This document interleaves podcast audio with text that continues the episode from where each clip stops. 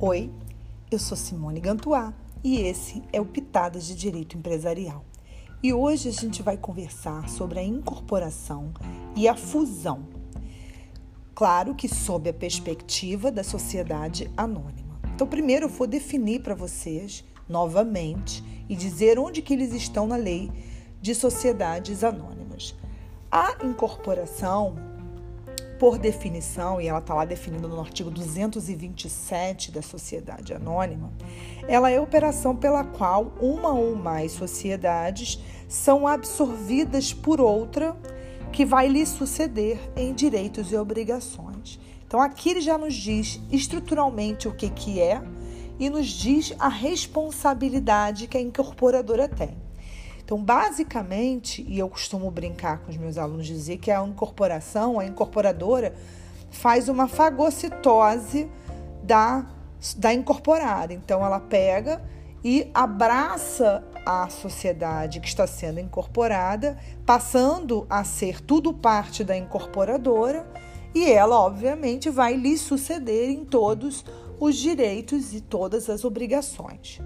Já a fusão, que está é, discriminada no artigo 228, ela é a operação pela qual se unem duas ou mais sociedades para formar uma nova, que também vai lhe suceder em todos os direitos e obrigações. Então, diferentemente da incorporação, em que a incorporadora mantém a sua personalidade jurídica e quem vai se extinguir é incorporada, na fusão, ambas as sociedades, todas elas, né, porque ele fala duas ou mais, podem ser mais, mas dando um exemplo com duas, essas duas sumirão e o resultado da união das duas resultará na constituição de uma nova sociedade. Então, eu tenho a sociedade A, a sociedade B, e o resultado do somatório da sociedade A com a B surgirá a sociedade C, diferentemente da incorporação em que a sociedade A existe, a sociedade B existe,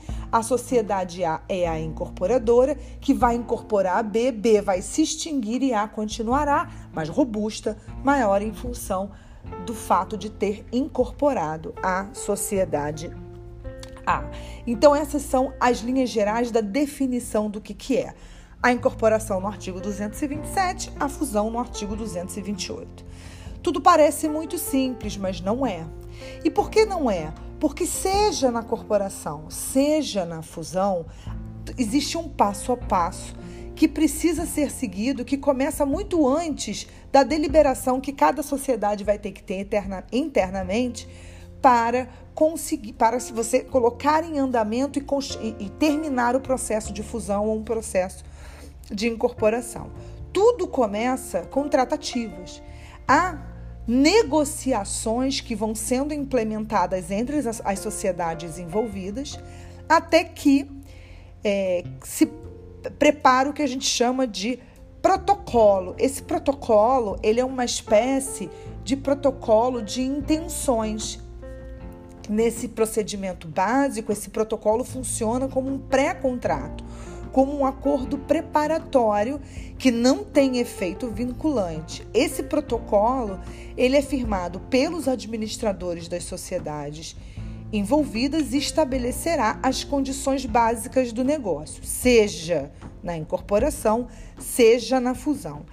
Os elementos que devem conter o protocolo está previsto no artigo 20, 200, é, 224 da Lei de Sociedade. Então, é, ele vai ter uma variada, uma gama de, de, de cláusulas, porque ele é um dispositivo que ele é traçado para todas as operações de reorganização, inclusive uma delas que a gente não tratou, que é a cisão. Então, é, é, é um dispositivo que serve para todas essas hipóteses. Então, ele vai, ele vai ter dispositivos que vão se aplicar num caso ou no outro. Por exemplo, qual o projeto de estatuto? Eu só vou ter necessidade de projeto de estatuto quando se fala em fusão, porque incorporação não. Incorporação à sociedade permanece com a sua personalidade jurídica. Então, eu preciso ler o artigo 224 dentro das circunstâncias da reorganização que estiver sendo feita. A partir da preparação desse protocolo, é, é elaborada uma justificação. Essa justificação é uma espécie de exposição dos motivos determinantes da operação e é esse documento que é levado e submetido à deliberação das assembleias das companhias interessadas é, para que sejam votadas. Então, por exemplo, vou dar o exemplo primeiro na, na incorporação. Eu tenho a incorporada e eu tenho a incorporadora. Quem é sócio da incorporada vai se tornar sócio da incorporadora. Mas antes que isso aconteça, eu preciso estabelecer as bases do negócio, levar essa justificação para que ela seja votada na incorporada e depois votado na incorporadora. Então a incorporada precisa dizer dentro do seu corpo societário: "Ah, eu concordo em me tornar parte da incorporada" da incorporadora. E, e a incorporadora tem que, tem que aprovar: ah, eu quero ser é, absorver essa sociedade. Então, isso precisa ser aprovado por deliberações internas corporis de cada uma das sociedades e é a justificação que vai levar é, é, a conhecimento dos acionistas as bases do negócio. Na incorporação, lá no artigo 227, são necessárias duas assembleias no mínimo, uma na incorporadora, que será a sucessora universal é, nela, né, de todas elas, é, e na incorporada. Então, nesse lugar é, é, onde é possível aprovar ou rejeitar ou alterar o protocolo, onde você vai ajustar. É, com a aprovação, é nomeado um perito, apenas na Assembleia da Incorporadora, para avaliar os bens da incorporada. Só desta, só desta, porque se calcula o quanto do aumento de capital haverá na incorporadora e, obviamente, o que, que os, os sócios da incorporada vão partilhar de capital na sociedade incorporadora. É possível a aquisição de uma incorporada com patrimônio líquido negativo, isso é possível, mas é necessário que haja uma reserva legal de capital e a dívida passa para a incorporadora e os acionistas da incorporada nada receberão. Isso pode acontecer. Após o procedimento, a incorporadora ficará responsável de efetuar o arquivamento dos atos da incorporação e proceder à extinção da incorporada. Na fusão, como duas ou mais sociedades se unirão para formar uma nova, que lhe será sucessora, também haverá é, avaliação do patrimônio líquido. As ações serão divididas proporcionalmente, respeitado o patrimônio né, e o volume de cada uma das sociedades, e serão transferidos os ativos e passivos universalmente para a nova sociedade.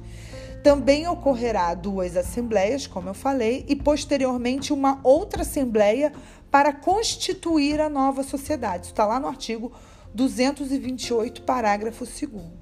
Após a constituição da nova sociedade, aos primeiros administradores ficará a responsabilidade de promover o arquivamento dos atos respectivos e dar baixa nas sociedades que foram extintas.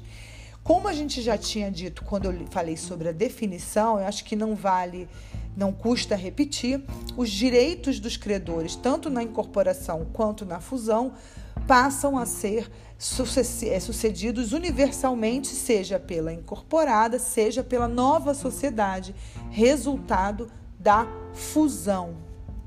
É, o artigo 232 ainda vai estabelecer que até 60 dias após a publicação dos atos relacionados à fusão e à incorporação, os credores anteriores a esse fato e por ele de alguma forma prejudicados podem judicialmente requerer a anulação da operação, só que esse prazo é curto, é de 60 dias e ele é decadencial. Pode, inclusive, a sociedade envolvida depositar o valor, tornando prejudicado o pedido de anulação. Com isso, a gente termina esse breve podcast e eu espero vocês em uma outra oportunidade. Até lá! Tchau!